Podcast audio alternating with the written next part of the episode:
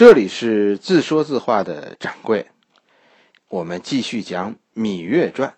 今天咱们讲第十二回，秦王装孙子。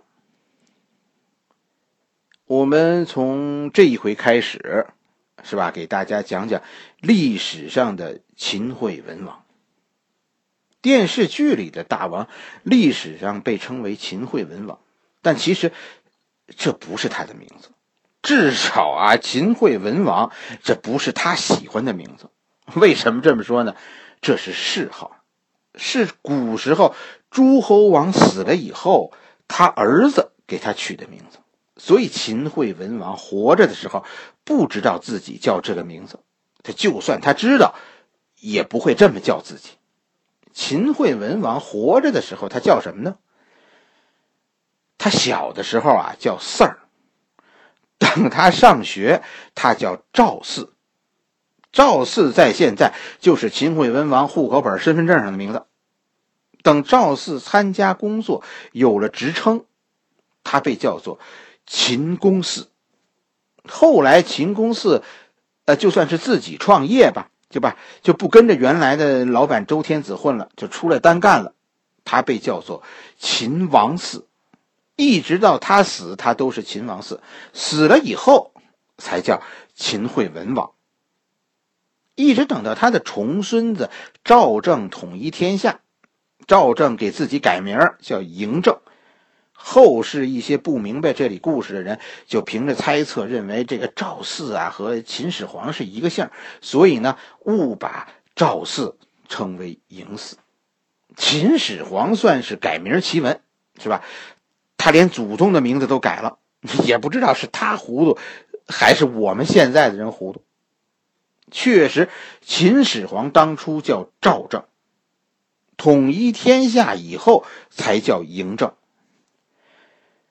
咱们这里啊，好些朋友就听听这个《芈月传》的，其实好多都是新听众，所以有些以前我讲过的事情呢，他们不知道。是吧？我们这儿呢，再再重复一下关于呃中国人的姓氏，这咱们以前讲过，今天就算再讲一遍。秦朝以前，中国人的姓和氏是分开的，奴隶是没有姓氏的，是吧？他们和牛马算一个物种。贵族和自由民都有姓，贵族除了姓还有氏，氏通常是一个地名，表明你封地的位置。你比如说，呃，楚国，楚国是芈姓熊氏；赵国呢，赵国是嬴姓赵氏；魏国、韩国这都是天子一家人，他们都是姬姓，姬姓魏氏和姬姓韩氏。贵族一般都称氏，是吧？表明自己的身份，我是贵族，我的封地在哪儿？就牛，就是很牛，就这个意思。我们讲那个魏书的时候。是吧？咱们说过了，女的出嫁以前都称姓，女的没有氏都称姓。魏国人都叫姬某某，楚国人都叫芈某某。非常有趣的是，我跟你说，秦国人，秦国人是嬴姓赵氏，不是嬴姓秦氏，是赵氏，和赵国人其实是一家。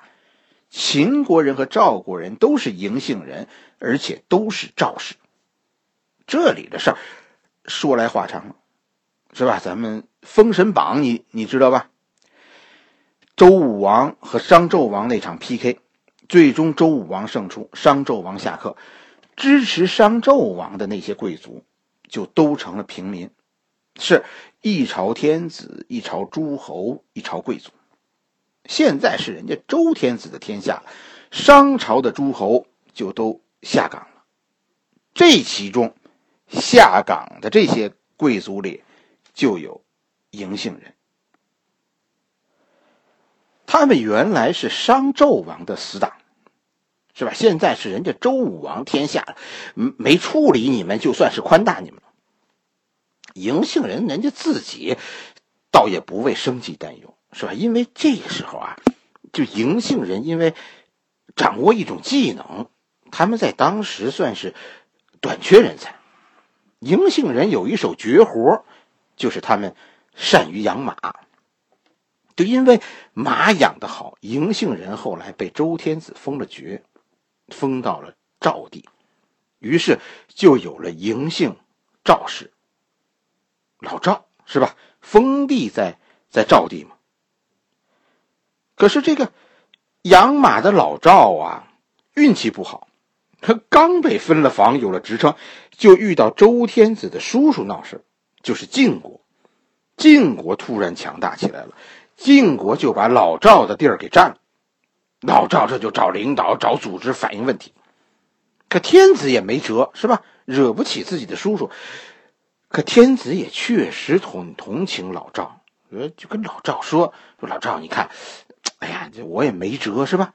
可你看我这个后院啊，有个小厨房，你现在不是没地儿住吗？要不你改改，你你住那儿去吧。”地儿是偏一点，但但要到那个小厨房那儿呢，得从我这屋前过。我叔叔总不能说从我这儿过，连个招呼都不打。你们到那儿很安全。于是老赵家就有一拨人搬去了小厨房。这个小厨房就是以后的秦秦地，偏远呐。嬴姓赵氏人，这就等于分成了两拨人，一拨留在了晋国，这些人以后就是晋国的赵氏家族；另一拨人就去了秦国。按理说呢，这些去了秦国的嬴姓人，现在就应该叫嬴姓秦氏，你被封到秦地吗？可当时这秦地呀，太荒凉了，而赵地当时特别繁华。这帮人有点舍不得赵地，于是呢，就仍然称呼自己为赵氏，什么意思呢？就相当于现在咱们人走了，支边去了，但户口留在赵地了。到后来阴差阳错吧，就是呃秦国强大，赵国呢也从晋国分离出来了，成为战国七雄中的秦国和赵国。战国七雄其实是四拨人。第一波是三个姬姓人，第二波是这两个嬴姓人，还有一个姓田的，一个姓米的。所以，秦国历代秦王都是赵氏，只有大姑娘才叫嬴某某呢。你要穿越回去，你去打听说嬴驷在哪个宫殿住啊？人家肯定用看流氓的眼神看着你。我们秦国没这个公主。秦始皇后来干嘛改名呢？是吧？这不是赵正后来后来干嘛非要叫自己嬴政呢？秦始皇啊，统一了六国，他是地主，所以所以他废除了贵族制，天下贵族全作废了，都是自由民了。什么姓啊、氏啊，这都是旧故旧贵族的标志，要被彻底毁去的。于是，姓和氏国家现在规定统一了，你以后户口本上就一个姓你是用以前的姓当姓，还是用以前的氏当姓，这你随便。但以后只有姓。秦始皇自己做了一个表率，我以后改名，我叫嬴政了。我都从赵政改为嬴政了，你们谁还敢叫板呢？有些咱们现在那个糊涂人，把人家祖先也给改姓了，是吧？叫嬴驷了，这是不对的，是吧？赵政可以后来叫嬴政，而你不能把赵四改为嬴驷。好了，这就是咱们讲了秦王四的名字。秦王四的老爸叫秦孝公。秦孝公是一个好国王，好在哪儿呢？好在糊涂，啊，是这个人啊，最大的本事就是装糊涂。老了老了的，竟然糊涂到要把王位让给商鞅。实际上，我跟你说，这秦孝公一点都不糊涂。这个人的聪明就在于善于装糊涂。秦国那个时候啊，出了大事我跟你说，当时各国都在闹革命。士大夫革命，齐、楚、燕、韩、赵、魏、秦，除了秦国以外，别人都出事了。齐国原来的国君是吕氏，结果呢？结果被士大夫田氏给颠覆了，历史上称为田齐代吕齐。晋国呢？晋国也被士大夫颠覆了，一个国家被三个士大夫分了，是吧？这就是三家分晋，魏赵韩。楚国现在正在闹那个三驴呢，是吧？就是屈家、景家、昭家，现在闹个没完没了。燕国眼下是没事儿，你往后听，他的篓子呀更大。秦孝公此时很有危机感，是吧？天下都在闹政变、闹颜色革命，怎么就你们秦国那么命好呢？秦王的危机感就是秦王认为自家闹事儿，嗯，那也是早晚的。士大夫们为什么闹？这个咱们真的是没时间说，你听《廉颇传》去吧。这个事儿说来话长，要说这个得说好几回。秦孝公就因为担心自家闹事儿，于是找了一高人商鞅变法。为什么变法？秦王要夺权，要把士大夫手里的权夺回来。这这又是找个空降司令来自己的企业搞财务软件、搞 ERP 的。秦国贵族加上士大夫，这就不干了，是吧？你要夺我们的权，那哪成啊？我们手里权是我们老爸打江山的时候打下来的。秦孝公于是开始走在危险的钢丝上面，他支持商鞅，但不能公然的和贵族闹翻，因为国家现在最主要的国家机器都是掌握在贵族手里的。秦王能怎么办呢？装傻。秦孝公这一生立场很模糊，但你从大势上看，这个人脑子很清楚。商鞅就是在秦孝公的支持下变法的，而且取得了成功。贵族现在是恨商鞅，恨得牙根都痒痒，但因为秦王一点辙都没有。商鞅和秦孝公，秦孝公的儿子就是秦惠文王，这三个人之间的关系很微妙。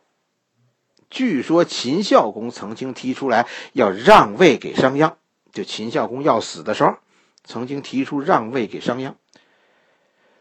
这个事情可能就是《三国演义》当中刘备托孤的那场戏。《三国演义》的这场戏是编的，他原来可能很可能就是根据秦孝公向商鞅让位的那场戏编的。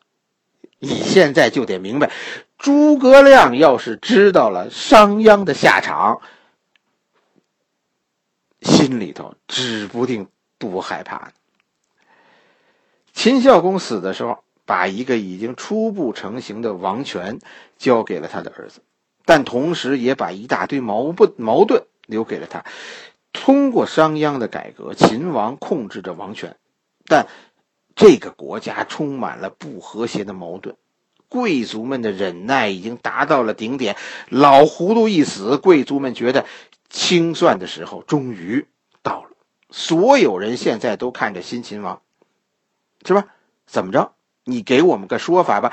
你老子糊涂，听了商鞅的话，你说说你的意思。秦公嗣、赵嗣现在面临的就是这么一个难题。秦惠文王一上台，这是一个想装想装孙子都装不成的秦王。这个感受，我跟你说，真的是难呐。好了，这一回我们先讲到这里。秦惠文王的故事，我们明天继续讲。